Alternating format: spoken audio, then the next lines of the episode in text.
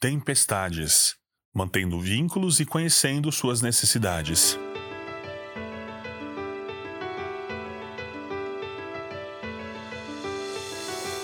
Lembre-se da última vez em que você esteve em uma situação difícil. Por exemplo, o falecimento de alguém, término de um relacionamento, doença que tenha te abatido, ou simplesmente um dia que tudo parecia dar errado e o que você mais precisava era um tempo para si mesmo.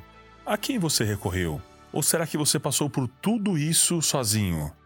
Estudos em resiliência observam que uma atitude que geralmente nos ajuda a passar por problemas é pedirmos ajuda a amigos maduros e em quem nós podemos confiar. Crises nos desestabilizam, situações estressantes desafiam nosso equilíbrio emocional e pessoas que estão fora do problema conseguem ou nos acalmar ou nos ajudar de alguma forma prática, ou nos orientar quanto a uma decisão quando não estamos nos sentindo capazes de dar conta de todo o recado do nosso dia a dia ou da nossa vida. Algumas pessoas sentem-se culpadas em pedir ajuda, como se tivessem que conseguir fazer tudo sozinhas em quaisquer situações. Outras sentem vergonha achando que será um peso compartilhar com uma outra pessoa a sua necessidade, mesmo que essa pessoa seja próxima, um grande amigo ou um familiar. Outras pessoas permitem que o orgulho tome conta e preferem segurar as ondas da vida sem pedir ajuda. E outros pedem, o que não significa que sejam dependentes dos outros o tempo todo. Quando conseguimos perceber necessidades nossas em momentos específicos da vida, e conseguimos verbalizar isso para alguém em quem confiamos, podemos sentir alívio. Alívio da carga que provavelmente esteja pesada e o alívio por saber que alguém está com você e você não está sozinho nessa. A Bíblia nos conta a história de um homem paralítico que desejava ir até Jesus.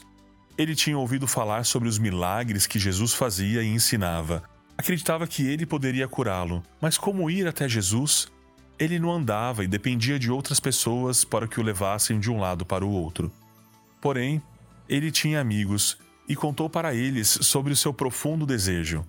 Seus quatro amigos não somente o levaram até a casa onde Jesus estava, como também chegando lá e vendo que não tinham como entrar nela por causa da quantidade de gente que havia chegado primeiro, subiram no telhado, fizeram um buraco no teto em cima do cômodo onde Jesus estava e desceram um amigo dentado em um manto através de cordas. Jesus o curou, e aquele que era conhecido em sua cidade como paralítico saiu daquela casa andando como qualquer outra pessoa. E se ele tivesse ficado com vergonha de pedir ajuda? E se ele se sentisse orgulhoso? E acaso se sentisse culpado em fazer seus amigos perderem tempo com ele?